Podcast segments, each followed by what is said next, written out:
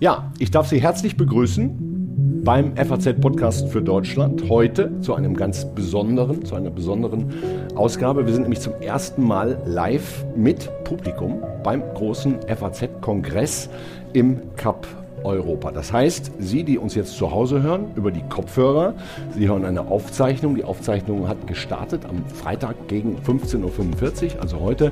Sie, die jetzt hier bei mir im Saal sitzen, ähm, sind live dabei. Das ist eine Premiere. Wir, sind, wir, wir freuen uns sehr, dass Sie, dass Sie alle da sind. Wir freuen uns auf die nächste etwa halbe Stunde. Ich glaube, mit Blick auf die Technik, die natürlich jetzt alles kontrolliert. Wir dürfen auch zeitlich nicht überziehen, weil dieser Kongress hat noch ganz viele andere Panels Details und äh, spannende Sachen. Wir werden hier reden im FAZ-Podcast für Deutschland heute über 72 Tage Krieg. Was passiert aktuell? Wir reden über die Wirkung von Sanktionen, über den Preis, den wir für diesen Wahnsinn bezahlen, über unsere deutsche Rolle. Und wir haben ja heute von Ursula von der Leyen hier auf dem Kongress noch gehört, dass sie gesagt hat, es muss jetzt auch ein Gasembargo gegen Russland geben. Was macht das alles mit uns? Was macht das mit unserem Verständnis einer friedlichen Welt, in der wir leben möchten, mit unserem auch Verhältnis zur Bundeswehr. Ganz spannender Punkt heute, denn ganz aktuell ist ja heute gekommen, wir liefern schweres Gerät in die Ukraine. Welches und, und ob das hilft, darüber reden wir gleich. Wir haben zwei Gäste mit dabei. Das ist zum einen der Militäranalyst, ich sage das jetzt mal in Anführungszeichen, weil das in diesen Tagen und in diesen Wochen so ein besonderes Wort ist, ist uns zugeschaltet. Wir sehen ihn hier auf einem Bildschirm. Freue mich sehr. Ralf Rotte, Begrüßung machen wir später. Und neben mir sitzt auch jetzt schon Lorenz Hemiker, der ist Politikredakteur bei der FAZ, war aber auch bei der Bundeswehr. Du bist ein Kenner. Fachgebiet internationale Sicherheitspolitik, Fachgebiet auch die Bundeswehr. Und das kann ich auch schon mal verraten, witzigerweise, Lorenz Hemiker war Student bei Professor Ralf Rotte, also die beiden kennen sich. Gut, passt also alles sehr gut heute. Ich sage herzlich willkommen beim FAZ-Podcast für Deutschland beim FAZ-Kongress im Cup Europa.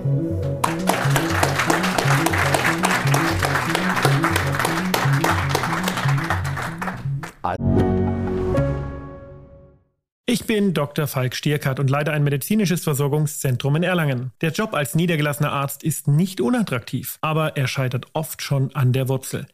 Wenn unser Studiensystem nicht darauf ausgelegt ist, genug Ärzte in guter Qualität auszubilden, wie soll die medizinische Versorgung in Mittelfranken dann gedeckt sein? Die besondere Nähe der niedergelassenen Haus- und Fachärzte ist in Gefahr.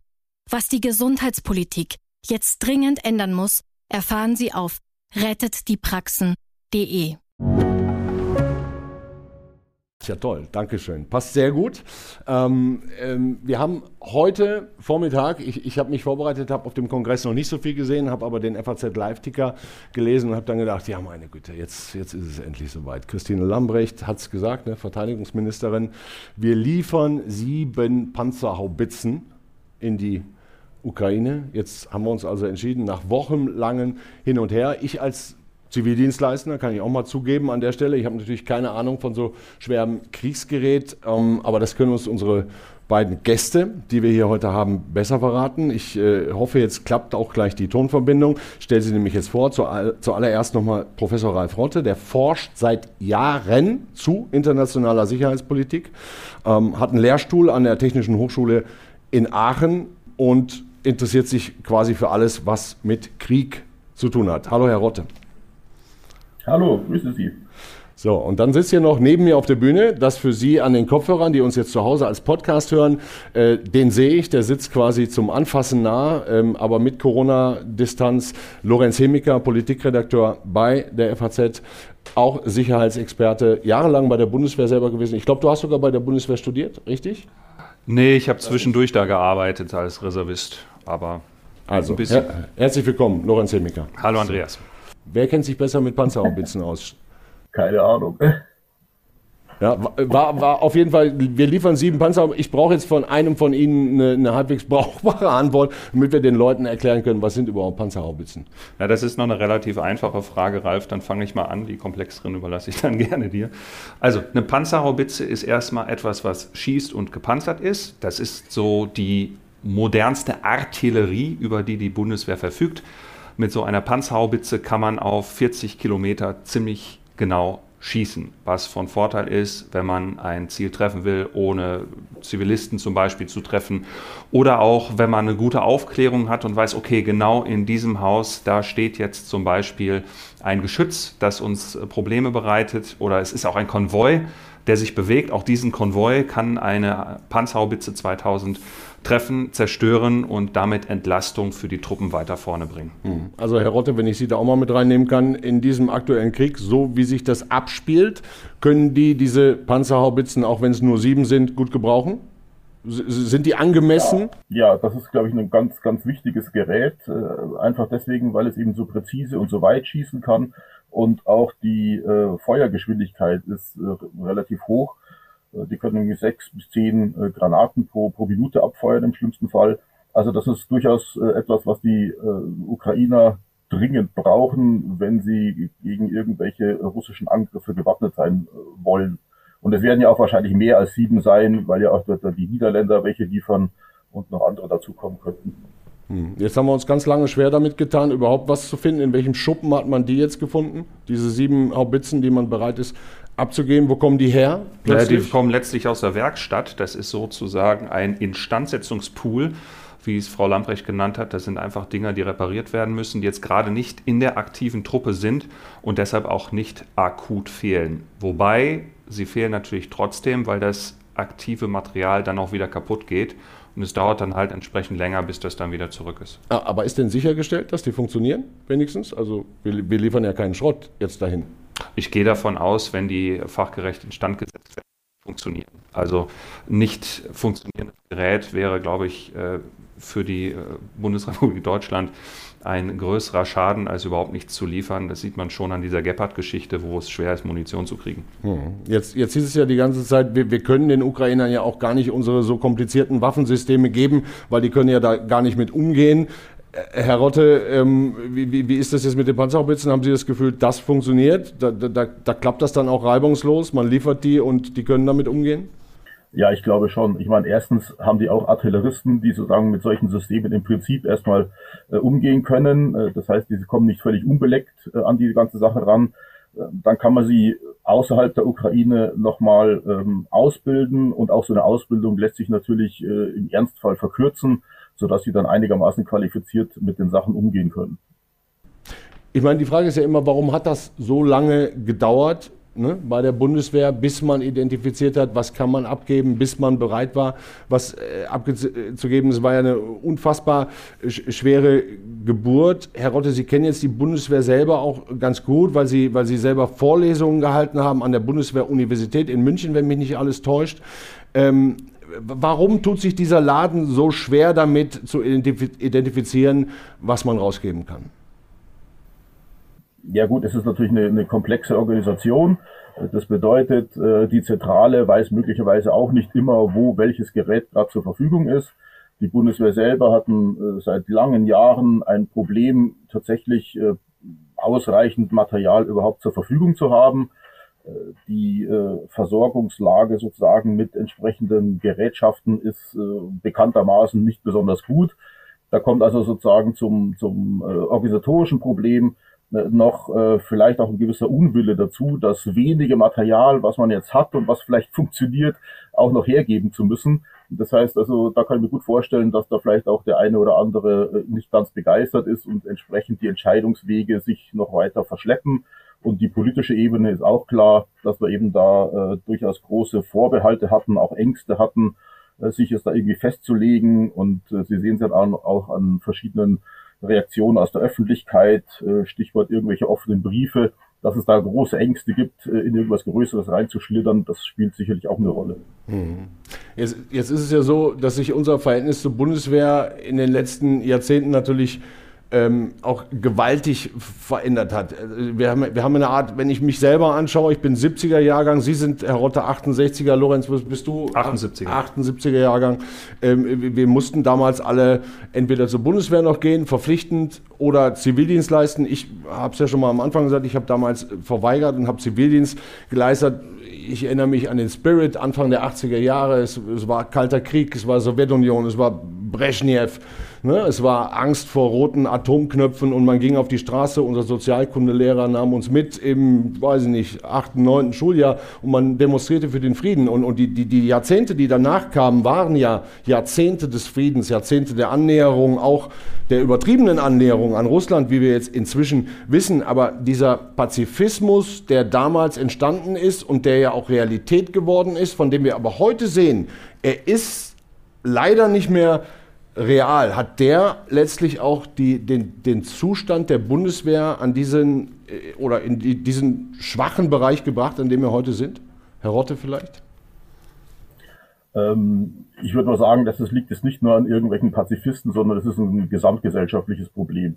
Also kaum war der Kalte Krieg vorbei, hatte man gedacht, man kann sich jetzt die ganzen Kosten und Mühen scheuen, äh, etwa eine große Armee zu haben, Wehrpflicht zu haben. Und sukzessive haben äh, alle, an, äh, alle Beteiligten quasi mehr oder weniger begeistert gesagt, äh, jetzt bricht die Zeit des Friedens an, jetzt ist die Welt schön. Entsprechend brauchen wir keine Armee mehr, beziehungsweise wenn wir eine Armee brauchen, kann sie relativ klein sein und muss nur noch für überseeische Einsätze, Stichwort Afghanistan oder sowas tauglich sein. Äh, während der ganzen Zeit hat man mehr oder weniger ignoriert. Äh, das war in der sicherheitspolitischen Community etwas anders, aber in der Öffentlichkeit und in der Politik war es eben so, dass äh, auch äh, auf dem europäischen Kontinent durchaus nicht unbedingt überall der Frieden ausgebrochen ist. Deswegen hatte ich persönlich zum Beispiel auch dieses Wort von der Zeitenwende, unabhängig jetzt von der, von der Frage, ähm, jetzt investiert man wieder stärker in, in Verteidigung, halte ich es auch für, für ziemlich übertrieben, denn der Krieg war nie aus Europa weg.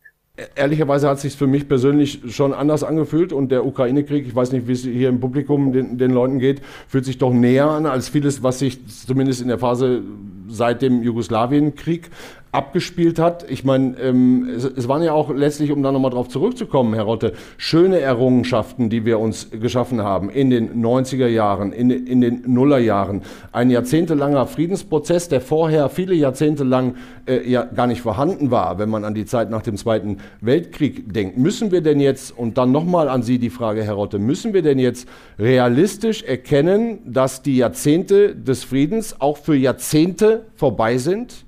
Im schlimmsten Fall ja. Ähm, ich denke, ähm, aus einer längerfristigen Perspektive kann man vielleicht im Nachhinein dann sagen, dass vielleicht diese 90er und 2000er Jahre eher das Intermezzo waren äh, in einer Zeit, äh, die über längere Fristen äh, mehr oder weniger einfach schon dadurch geprägt ist, dass es letztlich immer das Restrisiko einer militärischen Auseinandersetzung gibt und das auch im europäischen Kontext.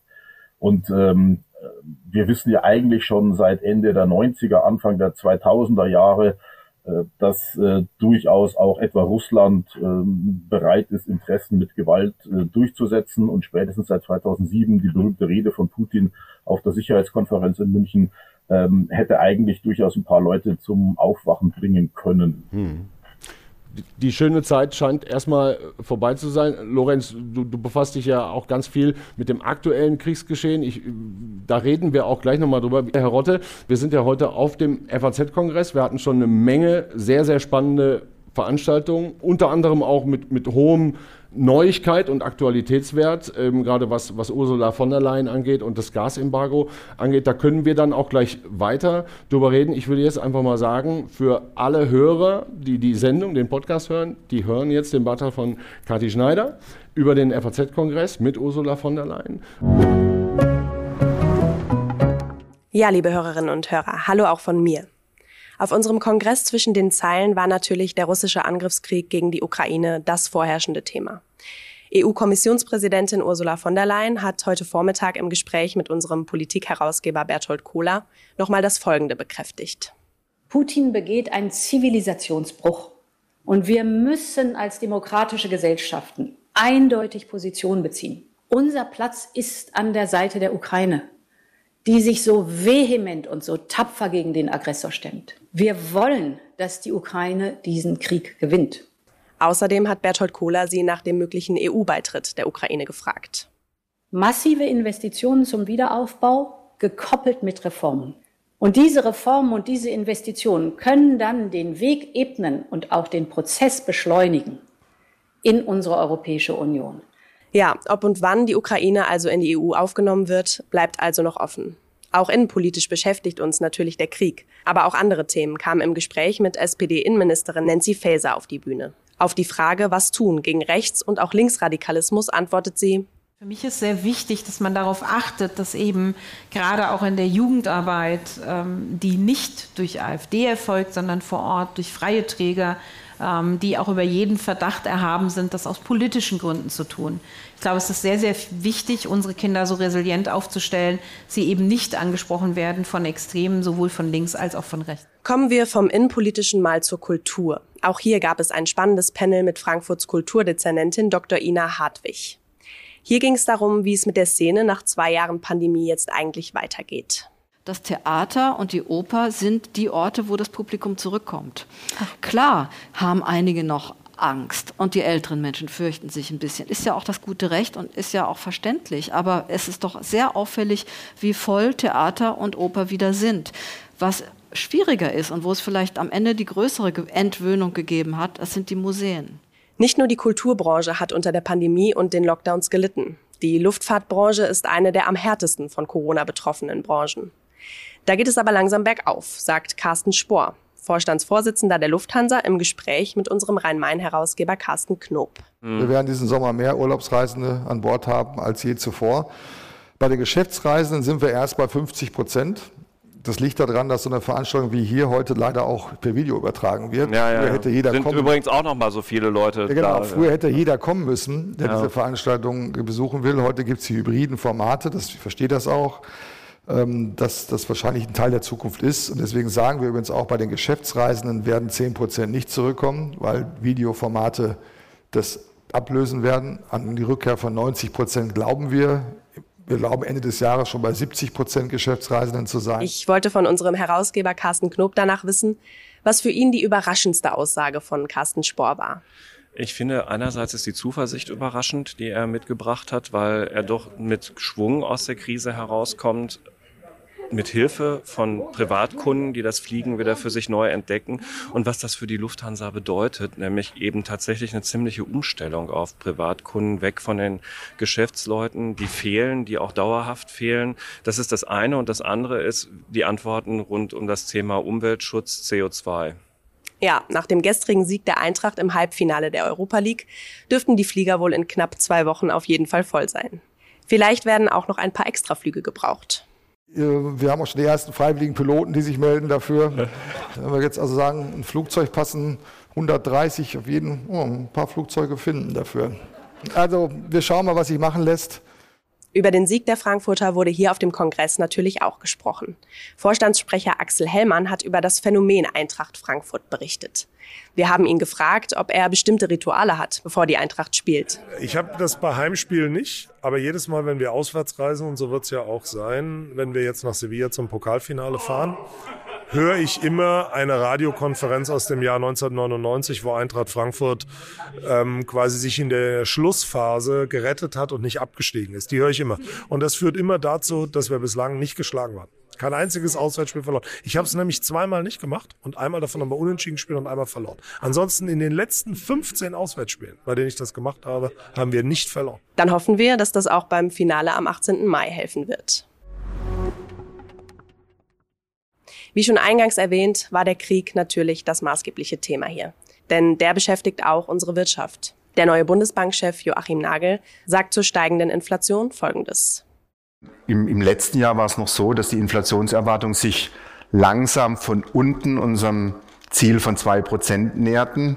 Jetzt sind wir über die zwei Prozent drüber gegangen, was die Inflationserwartung angeht. Also wir haben so ein bisschen die, die Richtung gewechselt und müssen jetzt versuchen, über die geldpolitischen Maßnahmen sicherzustellen, dass wir wieder ähm, eben zu diesen zwei Prozent zurückkehren können. Und ich hatte es ja schon gesagt, ich mache mir keine Sorgen. Unser Wirtschaftsherausgeber Gerald Braunberger, der die Diskussion mit Nagel geführt hat, sagt mir nach dem Gespräch, ja, die klare Botschaft ist, dass äh, der Bundesbankpräsident äh, eine Reaktion der EZB äh, in diesem Jahr erwartet auf die hohe Inflation.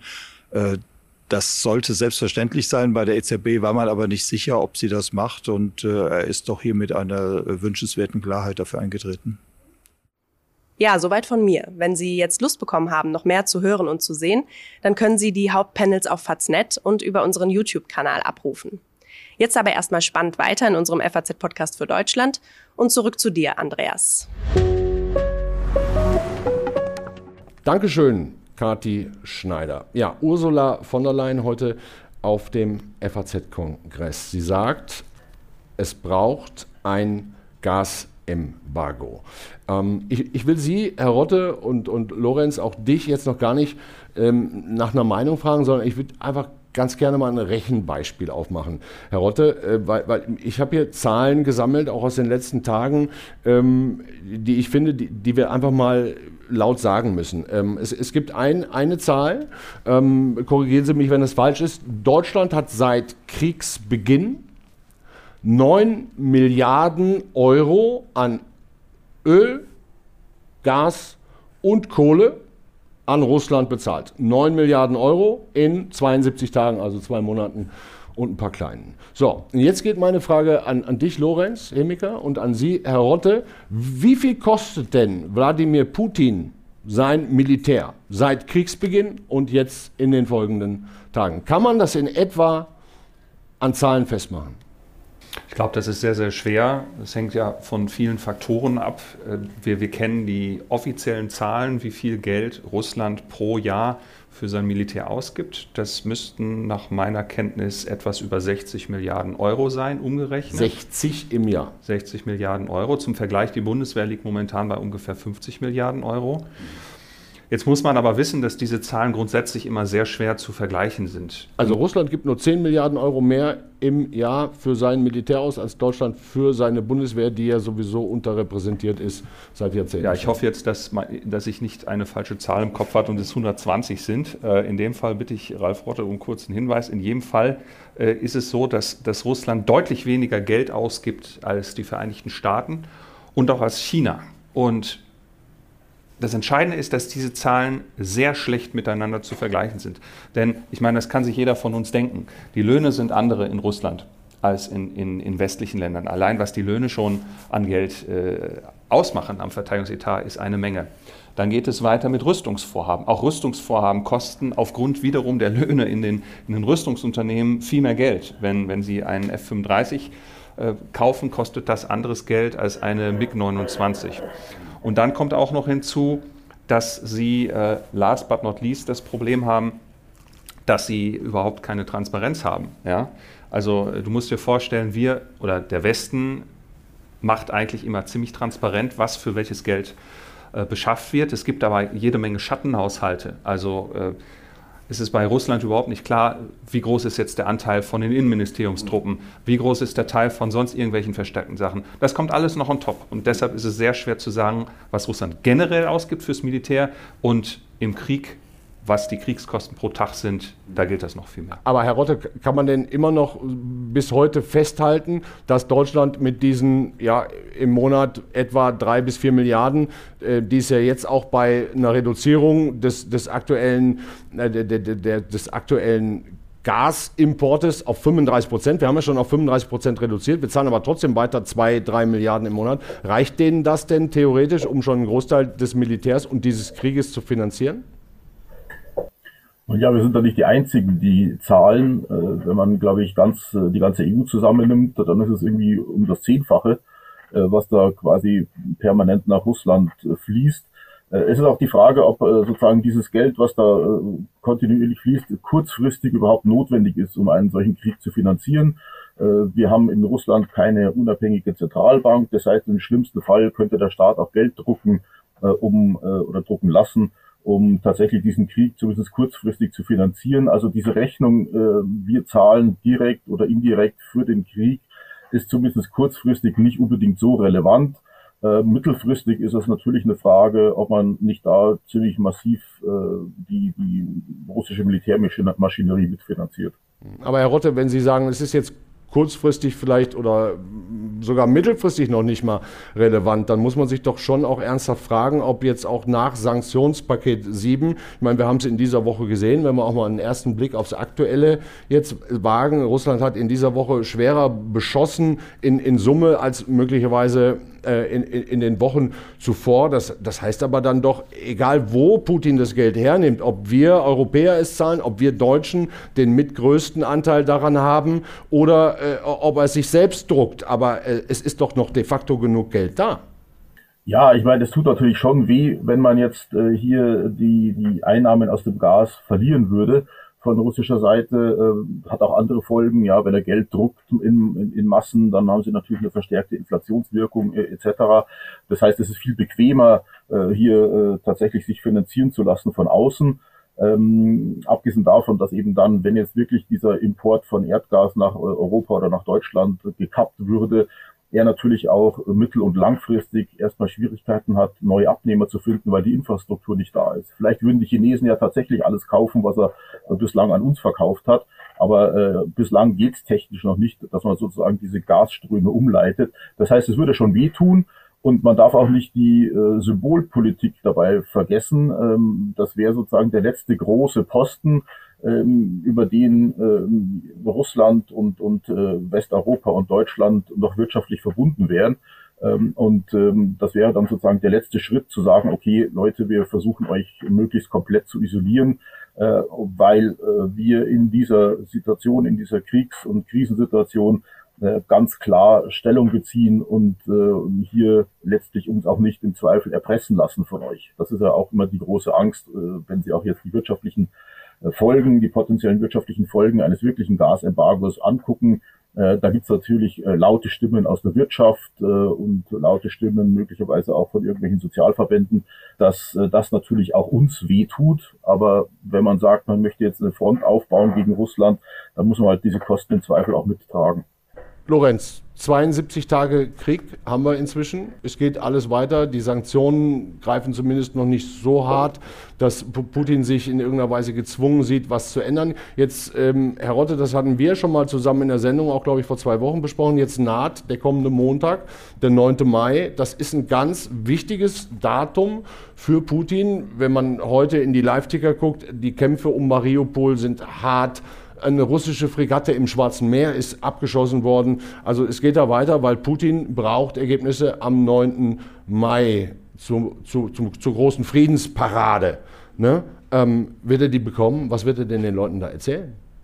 Naja, eine Parade wird Putin bekommen, wenn er sie anordnet, da bin ich ganz sicher. Die Frage ist, wo er sie abhält und was die Signalwirkung davon sein wird. Äh, der Eindruck, den, den ich auch momentan habe, den ich teile, ist, du sprachst es schon an, dass Putin versucht jetzt noch das Maximum rauszuholen bis zum kommenden Montag. Das ist ja quasi das Ende des Zweiten Weltkriegs, dass die Russen einen Tag später begehen als wir. Und deshalb gibt es diese harten Kämpfe um dieses Azovstal-Stahlwerk am Asowschen Meer. Die versuchen jetzt noch, das ist ganz klar, so gut es geht, diese letzte Bastion der Ukrainer zu schlagen. Dann können sie nämlich sagen, sie haben eine große Stadt, auf diesem Weg vom Donbass zur Krim, haben diesen letzten Widerstand gebrochen, haben diese Stadt vollständig eingenommen, können es zumindest behaupten. Wir wissen nicht, ob es doch noch Widerstand gibt. Und dann hat Putin, was er braucht. Und dann könnte Putin theoretisch sagen, für den Moment reicht mir das, ich igel mich ein. Dann spielt es auch nicht mehr so eine große Rolle, wie nun der Frontverlauf im Donbass ist. Dort sollte ja eigentlich die große zweite Offensive laufen, erfolgreich sein. Das sehen wir nicht, trotz großer äh, Kräfte, die da eingesetzt werden, Infanterie, Artillerie, funktioniert alles nicht. Aber vielleicht reicht es. Wir können nicht in Putins Kopf schauen, aber es könnte für das reichen, was ihm zunächst vorschwebt. Wir werden es am Montag erleben und hören. Ähm, wir werden auch im FAZ-Podcast für Deutschland genau am Montag über diesen 9. Mai berichten. Herr Rotte, ähm, wenn wir jetzt nochmal auf das aktuelle militärische Geschehen schauen. Ähm, Sie hatten vor zwei Wochen gesagt, bis zum 9. Mai braucht es Ergebnisse, danach geht es irgendwie weiter. Was ist denn jetzt Ihr, Ihre Wahrnehmung des, des aktuellen Zustandes mit dem Hin und Her, mit Raketenbeschuss, mit weiterhin sehr moralisch tapferen vielen ukrainischen Soldaten, mit neuen Waffenlieferungen, die auf uns zukommen? Kommt, äh, zukommen. Ähm, ist, ist, ist dieser Krieg an irgendeinem Scheidepunkt oder müssen wir davon ausgehen, das geht jetzt erstmal Wochen und Monate lang exakt so weiter? Es hängt natürlich alles davon ab, was jetzt letztendlich die äh, konkrete Zielsetzung von, von Herrn Putin ist. Ja, also äh, Lorenz hat es gesagt, er kann ja eigentlich auch dadurch, dass er seinen Propaganda- und Informationsapparat so ausgebaut hat, dass quasi die gesamte russische Bevölkerung nur diese staatlichen Nachrichten in, in, in der Masse bekommt, kann er ja möglicherweise alles als äh, Erfolg verkaufen. Er kann äh, muss es nur in die richtige Richtung drehen. Äh, trotzdem glaube ich auch, dass diese Eroberung, die endgültige Eroberung von Mariupol äh, ein ganz wichtiger Punkt ist, einfach um auch äh, propagandistisch zu sagen, ich habe jetzt äh, zumindest die wichtigen Teile, die mich interessieren, der Ukraine entnazifiziert.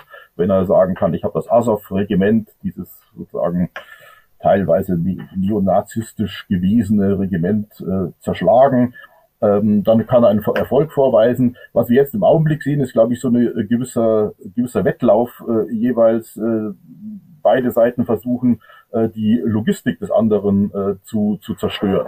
Äh, beide Seiten versuchen, äh, das Hinterland äh, zu bombardieren, zu, bombardieren zu, zu, zu beschießen. Äh, die Russen machen es noch ein bisschen weitreichender und versuchen auch den Westen der Ukraine zu beschießen, damit nicht so viel westliches Material äh, reinkommt. Die Ukrainer machen etwas kürzer, auf etwas kürzere Distanz das Gleiche, indem sie eben jetzt auch äh, Nachschublinien der Russen äh, in Russland selber angreifen. Ähm, das heißt, es ist letztlich so eine Art Wettlauf, wer ist in der Lage, tatsächlich seine Truppen äh, im, in der Ostukraine äh, besser zu versorgen.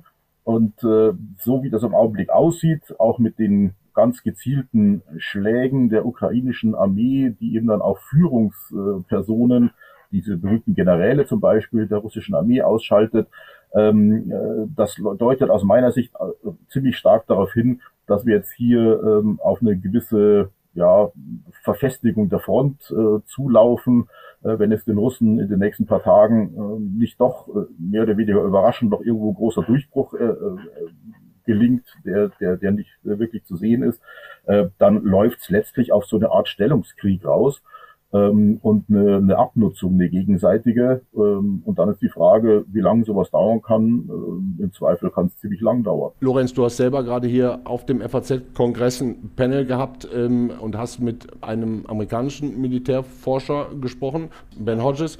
Ähm, äh, was war dessen Meinung über die aktuelle Lage? Was hast du mitgenommen aus diesem Gespräch als wichtigste Botschaft? Ben Hodges äh war ja Kommandeur der alliierten Landstreitkräfte in Europa, der amerikanischen, hier um die Ecke in Wiesbaden, ähm, kennt sich sehr gut aus mit Russland. Und was ich vor allen Dingen mitgenommen habe von ihm ist, dass er gesagt hat, wir reden alle ja jetzt über die Gefahr eines Atomkrieges, ja, wie groß die ist. Wir hören die Drohungen aus dem Kreml, wir sehen das jüngste Manöver in Kaliningrad taktisch, mit taktischen Atomwaffen, äh, wie groß unsere Sorge sein muss. Und ich fand es ganz interessant, dass Ben Hodges gesagt hat, es ist nicht gesagt, für den unwahrscheinlichen Fall, dass Russland irgendeine Art von Atomwaffe einsetzt, dass der Westen damit direkt reagiert, sondern dass der Westen viele Möglichkeiten hat, auf zum Beispiel eine Machtdemonstration in der Arktis oder auf den Einsatz einer taktischen Nuklearwaffe zu reagieren. Er nannte als Beispiel Cyberangriffe, die man, die man nutzen kann und, und noch eine ganze Reihe von anderen. Ähm, und, und das war etwas, was ich sehr interessant fand, denn wir reden ja seit 30 Jahren quasi nicht mehr über gegenseitige Abschreckung und dieses Prinzip der Flexible Response, der flexiblen Reaktion, was die NATO, was die NATO ja lange Zeit als Strategie gefahren hat, das ist nach wie vor auf dem Tisch und ähm, es ist nicht so, dass wenn irgendetwas passiert, direkt dann der Tag des jüngsten Gerichts uns droht. Wobei die Vorstellung auch so schlimm genug ist. Hm. Jetzt muss man natürlich noch dazu sagen, ähm, keine Ahnung, wie viel normale Kriegspropaganda, Infokrieg da mit drinsteckt. Der, ein Sprecher des äh, russischen Außenministeriums namens Alexei Zaitsev, der hat heute ähm, gesagt, dass äh, diese Region Ukraine, die, die, die, nennen das ja so furchtbar Spezialoperation, das Wort Krieg ist ja, das wissen wir inzwischen alle, verboten, dass aber atomare, selbst Teilwaffen, teilatomare Waffen, ich kenne mich damit nicht gut aus, dass selbst die nicht anwendbar seien für Ziele dieser Spezialoperation. Das würde ich ja jetzt mal, und das vielleicht als letzte Frage an Sie, Herr Rotte, als, als positive Nachricht werten. Äh, es gab ja auch schon andere Stimmen in den letzten Wochen. Oder, oder ist das alles einfach gar nicht ernst zu nehmen, was da aus, aus Moskau erzählt wird? Also ich glaube, ein ganz geringes Restrisiko gibt es immer. Äh, man muss auch unterscheiden zwischen strategischen und taktischen Nuklearwaffen. Aber ich glaube, äh, wenn man, wenn, wenn die russische Führung halbwegs rational ist und damit äh, militärisch oder politisch irgendwas erreichen will, äh, dann hat sie von einem taktischen Nuklearwaffenangriff äh, nichts. Ähm, es ist äh, schwer vorstellbar, dass äh, etwa so ein Angriff in der Ukraine ähm, selbst wenn er die ukrainische Front irgendwo durchbricht, dass das irgendwie von den, von den russischen Streitkräften in ihrem gegenwärtigen Zustand sinnvoll auszunutzen ist. Ja, Sie müssen sich ja vorstellen, Sie müssten dann Truppen durch verseuchtes Gebiet fahren lassen, äh, in dem logistischen Chaos, das Sie jetzt schon haben in der, in der, in der russischen Armee, äh, bezweifle ich, dass die das irgendwie auf die Reihe kriegen würden. Sie haben das Problem potenziell von irgendwelchen radioaktiven Wolken, die dann möglicherweise auch auf eigenes Gebiet äh, rüberschwappen oder äh, Richtung Weißrussland, je nachdem, wo sie es, wo sie es eingreifen, also ähm, letztlich beim, beim Verbündeten. Äh, und äh, das ist, glaube ich, ein Punkt, der bei uns in der Diskussion weitestgehend äh, verloren geht. Äh, sie würden von russischer Seite auch tatsächlich diejenigen verprellen, die sie jetzt noch so halb unterstützen. Ja, Indien, China sind alles Akteure, für die ein solcher Nuklearwaffeneinsatz eigentlich ein absoluter Tabubruch wäre.